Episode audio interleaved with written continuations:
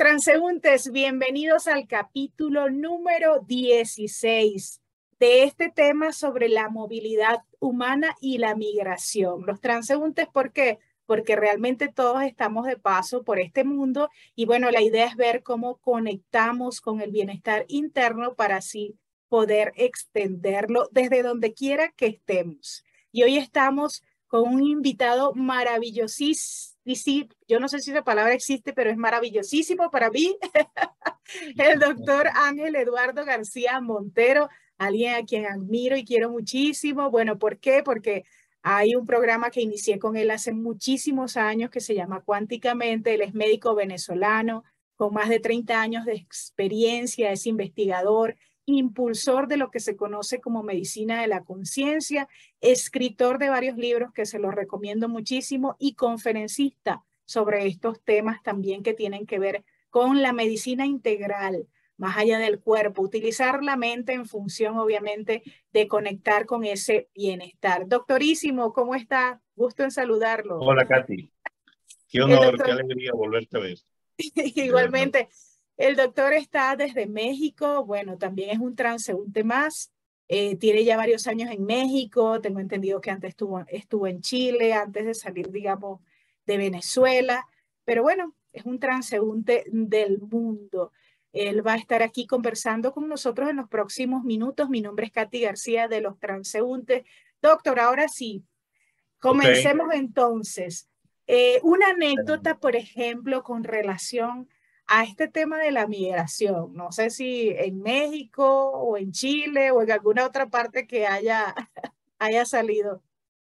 Sí, bueno, tú sabes que en, en esta década, sobre todo de la segunda década de este siglo, 2000, este, eh, bueno, comenzó una movilidad increíble en Venezuela. Yo jamás, obviamente, no me pasaba por la mente salir de Venezuela. Tú más que nadie conoces pues mi estructura de trabajo, cómo estábamos asentados allá con un trabajo que estamos haciendo en varias, varias ciudades del país, en mi consulta, o sea, ya había un, toda una referencia en torno pues a mi trabajo. No era para mí opción salir de Venezuela. Sin embargo, bueno, el país comenzó a, a tener eh, eh, este, signos de deterioro acelerado en, en términos de economía ya no era tan fácil conseguir insumos para trabajar y especialmente porque este, mm, dos hijos míos salieron a, a Chile y, y, yo tenía, estaban pequeños todavía, ¿no? Y dependían de mí y este, pues eh, la, la, cuestión financiera comenzó a gravitar como un elemento, como un elemento allí crítico, ¿no? Entonces apareció el fantasmita ese de que a dónde nos vamos, ¿no? México no era opción, yo no tenía México como opción porque eh, eso de, del apego al país, bueno, vámonos cerca, ¿no? Vámonos a Colombia, vámonos a Ecuador, vámonos a un país cercano donde podamos ir incluso hasta por tierra a ver la familia. Y bueno, yo por tener dos hijos en Chile fui a ver a Sebastián y a Victoria en enero del 2016, tuve casi dos meses en Chile valorando la posibilidad. Eh, después me di cuenta pues que, que para, para mí en ese momento Chile no era opción, volví a Venezuela, mi trabajo, aquello se deterioraba más y aparece una invitación a México. Justamente yo tenía un viaje a Ecuador y tenía boletos comprados para Ecuador, pero en ese interín aparece, un, aparece una invitación a, a, a México, ¿no? De una amiga, una amiga de Jocelyn más que de mí. Y ella dice, bueno, que, que, que exploremos, que vengamos acá. Y yo, híjole, México, estaba, está bastante lejos, ¿no? Y, y además no lo tenía, pues, como opción. Pero ella insistió. Híjole, ya se le pegó el híjole. y lo modismo, ¿no? Y lo modismo, Entonces, este, bueno, nada, hacemos, yo le dije, vamos a hacer un viaje de exploración, vamos a, a ver, vamos a, este, este, a, a, ver si damos un par de conferencias, y en efecto, pues, llegamos a una universidad aquí, este, eh, y dimos una conferencia, nos fue muy bien en la conferencia, y comenzamos a valorar la posibilidad de, de quedarnos. Yo estaba resistente a la idea, resistente porque decía, bueno, si me voy a Venezuela otra vez, me voy a Ecuador. Este, Chile seguía gravitando como una opción allí secundaria. Yo en el fondo no quería ni siquiera salir de Venezuela, ¿no? Pero era como algo que empujaba a salir. Y entonces, bueno, tú conoces mi trabajo, yo trabajo mucho con, con el tema mental, de la conciencia, el de las señales, ¿no? Es decir, bueno, a ver, a ver, a ver, vamos a explorar más allá de lo cotidiano, pues una señal. El día que me toca dar la conferencia, ah, bueno, yo tenía un libro, un libro ya trabajado, que lo habíamos trabajado en Chile, y Jocelyn y yo, ella agarró una serie de artículos y los organizó, y este, teníamos un libro allí este, casi... Jocelyn, tu esposa, para los, quienes no lo conocen. sí. Entonces, ella me dice, vamos a editarlo y tal. Bueno, yo me pongo a revisarlo, hacemos una edición y hacemos la presentación de ese libro, que fue la primera edición, en el 18 se, se hizo la segunda edición, y lo llevamos a la universidad y tuvo, tuvo una acogida increíble, pero en ese, eh, todavía el día de esa conferencia, yo estaba eh, valorando y ya viendo la posibilidad que estaba llegando el momento de vencerse el boleto y yo quería irme a Venezuela. Y esa noche, esa, esa madrugada, yo me, yo generalmente, yo duermo poco, ¿no? Yo duermo tres, cuatro horas y ya me levanto, entonces me empiezo a leer, qué sé yo. Y esa madrugada, después de leer y meditar, yo digo, yo, le, yo digo a la inteligencia universal, dame una señal, a ver si es México. Pues. E, eso como que tú no, no, no, no terminas de, de, de, de, sentir que es aquí, ¿no? Dame una señal. Yo quiero una señal para, para, para sentir algo de seguridad si me queda un tiempo más. Bueno, tomamos un taxi, Jocelyn y yo. Estábamos, bueno, obviamente administrando los recursos con, con criterios un poco rígidos, cambiamos semanalmente unos dólares y ella tenía monedero. Yo voy delante del taxi, ella atrás. Y cuando llegamos al sitio de la conferencia, de la presentación del libro, yo le digo a ella, este, 90 pesos, ¿no? 90 pesos mexicanos. Yo hago así y lo que tengo en el bolsillo son 20 pesos, pero como yo sé que ella tiene el monedero, le digo, dame 70 pesos que me faltan. Y me dice ella, deja el monedero. Dejé el monedero. Estaba, estaba una prima de, coro, justamente, Mercedes Medina, eh, que era profesora de esa universidad adentro, y bueno, se me vino a la mente, habló con Mercedes, pero como que le, dije al taxista, ya tengo los 70 pesos, ya te los busco. Cuando abro la puerta en la acera, o en la banqueta, como le dice aquí en México, había un billete de 50 y un billete de 20. Así puesto, como, como lo había puesto ahí. Yo decía, uy, qué extraño abro la puerta, me doblo y le digo al taxista, aquí están los 70 pesos. Y el taxista se, se, extrañó que yo haya abierto la puerta y los haya agarrado del piso. Entonces, eh, eso me lo llevé en la mente como una señal. Y luego en la conferencia este, surgió algo bien importante, conocí un personaje allí que después prologó mi segundo, mi, la segunda edición de ese libro y este, eh, mm, me llevó a su casa en un pueblo este, eh, como a dos horas, a hora y media de la Ciudad de México. Hicimos la presentación y conocí ahí unos personajes bien interesantes. Conocí un médico con características chamánicas, muy bueno, el doctor Vadillo. Este, y comencé con él a, a, una serie de conversaciones y tal. La cosa se puso medio mágica, medio mística, ¿no? Y yo decía, oh, y empecé a sentirme cómodo cómodo, el doctor Vadillo me, me, llevó para que le diera unas pláticas a sus pacientes y en casa de este, de este literato, un escritor mexicano, este, el profesor Martín Jiménez Serrano, muy bueno, muy, muy buen poeta, muy, bien, muy buen escritor, ha publicado ya más de 10 libros. Y, y en esa casa comencé a sentirme con sensación mística, ¿no? Y me iba todos los sábados, agarraba un bus de Ciudad de México y, me empezaron a, pasar cosas maravillosas, ¿no? Y, y, empecé a sentirme cómodo. Yo dije, voy a estar un tiempo más que se venza el boleto y después si me voy, bueno, te buscará la forma de comprar un boleto. Este, y días después, yo salí a caminar por la avenida cerca de donde vivíamos y me acuerdo de las señales, ¿no? Pero eso de que uno va caminando, porque el tema de la migración es que, o sea, depende de la edad. Pues. Yo, por ejemplo, tengo un hijo de 15 años, Sebastián, que vivió tres años en Chile y lleva ya, llevo casi cuatro años en Chile y lleva dos, tres años conmigo aquí. Ah, y, y, y, un día vamos en, en, mi carro y él abre la cartera y tiene tres cédulas. Tiene cédula de Venezuela, cédula de Chile y cédula de, de México. Yo le dije, bueno, ¿y de, dónde eres tú? Y él me dice, no, papá, yo soy del mundo. ¿Ok? A ellos se le hace mucho más fácil, por la juventud no tienen tanto apego. Pero salir de, salir de tu país de origen después de los 50 años con tantas raíces, con tantas, con tanto con mundo de relación, se, se hace alto difícil, ¿ok? Y entonces viene la nostalgia, viene la conexión. Yo que he trabajado en Venezuela con tanta gente todos los días, tres, cuatro, cinco llamadas, 20 mm, mensajes, 40 mensajes de gente que, que buscando la orientación y, este, médica, eh, los amigos, la familia. Entonces uno tiene la, la energía como que muy dispersa, porque tienes la, la mente puesta en varias cosas fuera incluso del lugar donde estás. Y eso, dime. Eso podría catalogarse, este, porque siempre hablamos aquí, me gusta también preguntarle a los entrevistados, ¿eso es lo fácil, lo difícil? ¿Eso podría ser lo difícil de este proceso? Si tuvieras que hablar de lo fácil o lo difícil. No, eh, lo difícil justamente son los apegos y las raíces que uno tiene en su país de origen. Obviamente que, que no, no van a desaparecer. Hay unas que no van a desaparecer nunca y hay otras que, no que sí desaparecen, pero no de un día a otro. ¿Ok? Yo prácticamente los cuatro primeros meses que estuve en México, yo, yo viví en México, pero trabajaba en Venezuela, porque todo el mundo lo veía yo en línea y todos mis pacientes allá. Yo no tenía paciente aquí, no tenía un mundo de relación. Además, cuando nosotros llegamos al aeropuerto, la persona que supuestamente donde íbamos a llegar, la amiga donde íbamos a llegar, resulta que cuando pisamos suelo mexicano, no está en México, está en Alemania.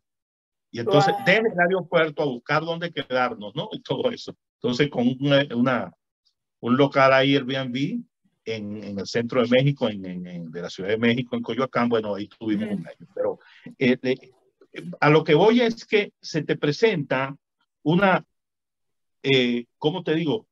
Una dispersión mental y una fragmentación de la vida. ¿Por qué? Porque espiritual y energéticamente estás allá, porque tienes parte de la mente allá, pero tienes que hacer una vida aquí. Sí. Y eso no se hace tan fácil cuando, cuando uno anda con la mente compartimentada, cuando anda fragmentado, porque los proyectos tú y yo sabemos que los proyectos salen adelante cuando tienen efecto láser, cuando tienes la atención y el esfuerzo puesto en ese proyecto. Entonces, yo conversaba con, con varias amistades y conversando con una amiga muy querida, Isabel Ruiz, ella me decía, Ángel, es que, es que tienes la energía muy fragmentada. Entonces, ocúpate, ¿qué proyectos tienes para México? Entonces ya, ya yo sí tenía un proyecto, ya yo sí tenía este, varias cosas y dije, bueno, mira, yo me voy a enfocar hacer el trabajo que tengo que hacer, elaboré un proyecto de trabajo y me y una vez que yo elaboré el proyecto de trabajo o, comencé a, pensar en eso, bueno, salió trabajo. Salió trabajo y las cosas empezaron a funcionar, a funcionar. Hoy por hoy estamos muy estables en México, estamos este, eh, bastante bien en el sentido de que mm, yo tengo varios consultorios donde trabajo con otros médicos venezolanos. Eh, a partir del terremoto, bueno, una experiencia muy, muy, muy desagradable fue el terremoto del, del 2017. Me agarró a mí en un piso 7 en una clínica donde yo estaba viendo unos pacientes ese día y, y, y, eh, fue muy horrible. Yo no había vivido una experiencia de ese tipo porque el, el, edificio se batía como una bandera y yo honestamente pensaba que era el fin y estaba buscando el sitio donde tener menos impacto cuando se cayera el edificio. Paró ese terremoto y después yo me fui por las escaleras, resulta que vino la, la, segunda réplica que fue más fuerte, porque fue sobre siete en la escala Richter, Richter y, y, y, me di mucho golpe por la escalera. Entonces, aquello nos llevó, yo no vi a Jocelyn, este, si no está en la noche, ella tuvo una experiencia también muy desagradable porque Max estaba en una guardería y ella salió corriendo a buscar a Max y la calle se abría y la calle se movía. Total que yo la conseguí con, un, con una crisis este, ahí nos abrazamos y, ella dijo, quiero mudarme a esta ciudad. Si seguimos en México, no quiero estar en Ciudad de México. Entonces allí comencé a, comenzamos a buscar las alternativas y como mis hijas venían a México, la mayor que es médico, Patricia, y la segunda, Ángela, yo dije, bueno, ya van a estar aquí en la ciudad, yo tengo que estar cerca de la ciudad. Y buscamos una ciudad cercana, que es donde vivo ahora, que es el estado de Hidalgo, la capital se llama Pachuca. Estamos a una hora y a menos de 100 kilómetros de la Ciudad de México, todas las gestiones vamos, un momentico, vamos en vehículo propio, en transporte, es muy cerca y es una ciudad tranquila, una ciudad bien manejable y sobre todo que eh, yo comencé a, ver pacientes, al doctor Vadillo, al, al, amigo Martín Jiménez, en un pueblo del estado de Hidalgo también. Entonces, comencé a hacer actividades aquí. ¿Ok? Y resulta que cuando tomamos la decisión de mudarnos a, a la ciudad de Pachuca, ese fin de semana me tocaba una actividad en casa de, de Martín, que tiene como un espacio cultural donde caben como 100 personas, porque él hace recitales de poesía y hace talleres de creación literaria. Y entonces allí estaba un personaje que nos dio la casa y carro en la ciudad de Pachuca. Aquí está mi casa, aquí está el carro, págamelo como quiera, como sea, ¿no? Y ese mismo día, o sea, dos días después de tomar la decisión, ya teníamos casa y carro en Pachuca. Es decir, entonces yo dije, bueno, pero es que el universo, cuando tú tomas la decisión de hacer algo, como que el universo dice, bueno, aquí está, pues eso es. Entonces te das cuenta que si se facilitan las cosas es porque es por ahí, ¿no? Claro. Este, sí, este, y bueno, lo que te iba a contar de otras señales que yo estaba caminando, cavilando, yo me ponía a caminar y hacer ejercicio, ¿no? En una, en una avenida muy larga que se, en Ciudad de México se llama la, avenida Tasqueña, y, y, resulta que sin darme cuenta iba tan concentrado que iba, había caminado demasiado y me, me, empieza a dar mucha sed. y, lo, y lo que ando es con, con un punch, con un bono de, de hacer deporte y ando sin dinero y me acordé de las señales y vi, y vi hacia arriba y dije, bueno, una señal sería un billete de 20 pesos para comprar un agua. Y no pasaron cinco pasos, diez pasos, donde había un billete de, de 20 pesos, así como hecho recién salido del banco. Aún lo, aún lo guardo en un, en un, libro muy importante para mí. Y no compré el agua. No compré el agua porque dije, esta es otra señal y lo voy a guardar pues como algo como algo que forma parte de mi comunicación con el alma del mundo, ¿no? Como dice Pablo Coelho, que las señales es el lenguaje del alma del mundo. Entonces yo dije, lo voy a guardar como la señal de que estoy conversando con el alma del mundo. ¿Me entiendes? Entonces, bueno, yo soy mucho de esas señales. Esas señales me fueron a mí como que asentando, como que asentando. Cosas, cosas, cosas que, que las vi como una señal. Yo no tenía trabajo, sino con lo que hacía era daba unas pláticas por aquí, unas charlas por aquí, unas charlas por allá, vendía un libro por aquí, un libro por allá, veía un paciente a domicilio. Así me estaba llevando la vida, también con las, con las consultas a domicilio. Pero ya se estaba haciendo un poco engorrosa la cosa, ya llevamos cuatro meses sin yo tener un trabajo fijo y me toca ir a buscar un medicamento a una clínica alternativa en la Ciudad de México, donde había un médico colombiano, que eh, habíamos tenido el mismo profesor en medicina molecular, venezolano, el doctor Henry Pasos, que murió en Nueva York hace un par de años. Este, y bueno, como era un profesor común, pues, este, y el colombiano, hicimos allí una relación amistosa y yo iba a buscar un producto que yo uso para mí, para mis pacientes, que limpia las arterias, que se llama EDTA. Y esa clínica era la única sitio en México donde yo la podía conseguir. Me dijo, yo te la encargo, ven a buscarla. Y el día que la voy a buscar, 22 de noviembre del 2016, yo andaba todavía con el tema de las señales y tal que no sentía que arrancaba todavía, ¿no? Sí. Y ese día, estando buscando eso, me dice, mira, el administrador te tiene ahí tu medicamento, anda y voy ahí, estoy pagando y escucho unos gritos de un paciente que se está quejando de mucho dolor. entonces, cuando, él, cuando yo me voy a despedir de él, escucho otro grito y le digo, ¿qué, qué pasa allí? en uno de los cubículos adentro de la clínica, me dice que tenemos un paciente con cáncer de próstata y tiene metástasis ósea y tenemos tres días batallando con él y no se le quita el dolor. Digo, ¿me dejas que te apoye en algo? ¿Tienes esto? Tata? Sí, sí. ¿Cómo no? Oye, ojalá que nos pudiera ayudar. Entonces le digo, no, le mandé a buscar algunas cosas, tata, me presento, me presenta con el paciente y en, eh, para, no, para no hacer el cuento largo, en 10 minutos ya el paciente estaba sin dolor. Y el paciente se asombra y dice, ¿usted dónde está? ¿Usted trabaja aquí? Yo quiero que usted me siga viendo. Y entonces él me guiña el ojo, el médico director de la clínica, y, y me dice, no, y le dice al paciente, no, él es nuestro, él cuando quieras te ve. y listo. Y entonces, cuando, ok, cuando, no, este, mañana, ok, mañana. Entonces él sale conmigo a la sala y me dice, vente, vente mañana para que lo vuelvas a ver. ¿Y qué estás haciendo? No, yo hago esto, lo otro. ¿Quieres trabajar con nosotros? Vente con nosotros. Y a partir de ese día comencé con esa clínica eh, es una clínica de bioresonancia que trabaja con, con, tratamientos con ondas bioresonantes, muy bueno. Con esa clínica este, fui a otras clínicas en Guatemala, comencé a, a viajar a Guatemala cada dos semanas, a una clínica sucursal allá. Eh, con ese mismo equipo fui a Alemania a hacer un curso de analizadores cuánticos, o sea, el mundo se abrió. ¿Okay? este, justamente días después de haber, un par de meses después de haber llegado de Alemania, fue el terremoto ya teníamos una, un proyecto de trabajo muy interesante. Esto con el terremoto se cayó porque el edificio donde estaba la clínica, pues la ingeniería municipal no le dio permiso de funcionamiento, una serie de cosas Luego, este, yo no estaba a gusto con, con algunas cosas que se hacían y total, este, solamente tuve un año con ellos y empecé a trabajar por mi cuenta y ya después del terremoto me, nos vinimos, como te conté, a Pachuca y, cuando, y, como, y yo incluso aquí yo no tenía pacientes, pero en los pueblos tenía mucha gente. Y comencé a ir a una ciudad que se llama, una ciudad pequeña, a una hora de aquí de, de, de Pachuca, se llama Tula de Allende, donde están las pirámides Atlánticas. Es un pueblo muy, muy, muy bello y comencé a hacer allí reuniones los lunes y comencé con ocho personas, a los dos meses tenía 80 personas. ¿Ok?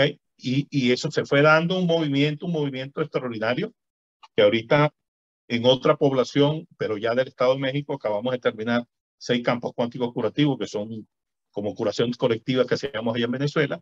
Y ya son los videos, sí, parte de los videos. Y, y hay 80, 90 personas, 100 personas, es decir, eh, muy asistido ya o sea, ya hay un trabajo pues, reconocido, eh, pero al principio ese tema de, de, de, no centrarse, de tener el alma disgregada, de tener parte del alma, de la mente y de la energía en tu país, pues no, no, no permite que desarrolles ningún proyecto.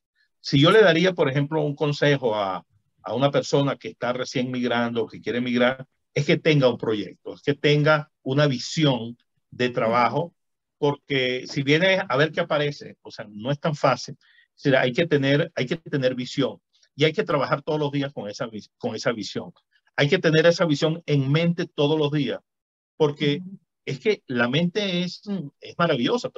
Ya sabemos que todos los elementos que tenemos gravitando en mente generan un efecto atractor. O sea, todos los, todos los pensamientos tienen energía atractora y los pensamientos son atractores por naturaleza. Entonces, primero tener, ajá, dime. Ese es un buen punto, doctor, porque eh, yo, yo, yo veo esto mucho porque yo lo, lo, lo he vivido en varias situaciones.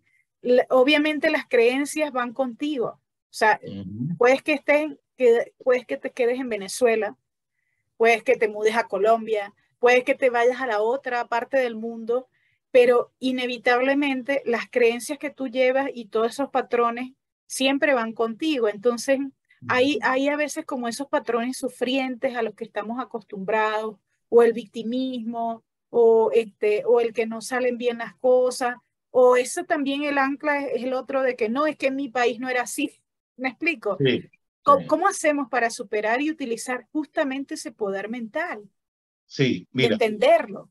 La, la energía, la fortaleza interior es un elemento fundamental en los procesos, en estos procesos especialmente los primeros meses, ¿no? Porque este, comienza a gravitar la nostalgia, los apegos y sobre todo que comienza eh, la mayoría de las personas a relacionarse con la situación país. ¿Y qué sucede? Que somos energía. Y lo que tú tienes en la mente, pues, te va a determinar el nivel vibratorio en que tú andes. Y el nivel vibratorio en que tú andes va a determinar lo que vas a traer a tu vida. Entonces, eh, una de las cosas que yo hablaba con compañeros venezolanos que yo veía aquí atascados en situaciones, yo les dije, pero cierra un momento el capítulo Venezuela. No, pero es que yo soy venezolano de corazón y yo no puedo. Yo, yo no te digo que dejes de ser venezolano. Yo no te digo que, no te estoy diciendo que dejes de amar profundamente a tu país, a tu patria, pero el tema es que hay una confusión de, de, de querer ser excesivamente patriota eh, excesivamente conectado al país, pero no se dan cuenta que están conectados a una realidad sufriente, mm. a una realidad sufriente que le está generando sufrimiento y que le está generando una condición de minusvalía mental, psicológica, espiritual, energética, que no permite avanzar. Y entonces tú ves gente deprimida. Yo he visto venezolanos en situaciones muy críticas, eh, pero cuando estudias, cuando, cuando exploras su historia de vida, te das cuenta que llevan años sumidos en una situación mental sin darse cuenta por el tema de la conexión familiar, por el tema de la conexión país, por el tema de, de, de, añorar, de nostalgia. Yo le digo, si vas a añorar y vas a tener nostalgia por lo tuyo, no salgas, porque uno tiene que hacer un corte eh, este, que es doloroso, que es doloroso, que duele, hacer un corte con muchas cosas del país. No puedes cortar con la familia, obviamente, pero sí tienes que cortar a veces con amistades que te llaman a echarte cuento de lo mal que están las cosas. O sea, eso no. Yo, yo comencé a cortar con todo ese tipo de información y me enfoqué en fortalecer mi, mi patrimonio mental, energético y espiritual, ¿ok? Haciendo mi trabajo interior y haciendo como, como una especie de burbuja mental, donde esa burbuja mental mando yo y sigo mandando yo y no me afecta ninguna situación de afuera. ¿Por qué? Porque si nosotros seguimos atendiendo todos esos fenómenos que, como te lo dije anteriormente, nos compartimentan el alma, la mente, la vida, pues no, no, no vamos a tener fuerza para llegar a, a, llevar adelante nada. Entonces, ¿qué pasa? Tenemos que saber usar la mente. Nuestra fortaleza está en la mente. Yo he visto cosas maravillosas que han hecho muchos venezolanos en el mundo pero es porque, porque se han propuesto sacar toda su fuerza en función de lo que deben hacer. Pero los que, los que tienen muchas ventanas abiertas con el país, con la situación, con la minusvalía, mucha gente también que viene, como tú bien lo, lo, lo, sabes y lo dices, con creencias, ¿me entiendes? Y les cuesta con esas creencias adaptarse, porque hay algo que Jocelyn trabaja mucho, en, ella hizo una especialidad en la Universidad Iberoamericana, hizo una tesis sobre el estrés aculturativo de las mujeres migrantes venezolanas.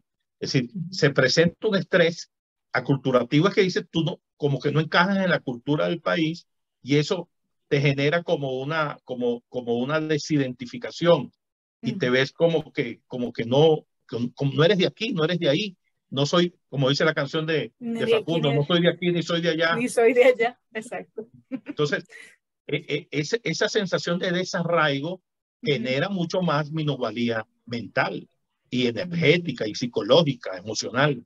Entonces, la persona empieza a sentirse como que, pobrecito yo, pues la vida ha sido injusta conmigo, también que estaba en mi país, el país se deterioró, tuve que salir y ahora, y ahora pues no tengo, no tengo una calidad de vida. Ya tenemos que, que despedirnos, doctor, pero si tuvieras que decir, por ejemplo, en el día a día, esa práctica constante algunos tips, algunas recomendaciones para ir como que dejando, soltando esos patrones y ir enfocándose un poco más.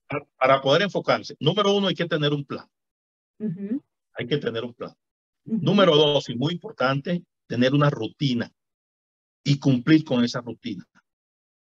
Porque la mayoría de las personas andan en la disgregación y en a ver qué pasa, ¿no? Bueno, amaneció Dios, vamos a ver qué pasa hoy. No, si no tienes un plan y no tienes una rutina, la energía se te dispersa, se te va. Y cuando la energía se dispersa, pues uno es presa de la depresión, uno es presa de, de, del malestar, de, de, una cantidad de conflictos este, mentales que no te dejan avanzar. Entonces, lo mejor es tener un plan, número uno, hacer un plan. O sea, hacer acopio de tus fortalezas. ¿Cuáles son tus fortalezas? ¿Qué es lo que tienes que ofrecer? Porque muchos salimos con, o muchas personas salen a otros países con la mentalidad a ver qué me dan, a ver qué consigo. No, no, ¿qué ofreces tú? ¿Qué tienes por ofrecer? Tenemos mucho por ofrecer. Entonces, ahí es cuando dice, cuando ¿qué ofrezco?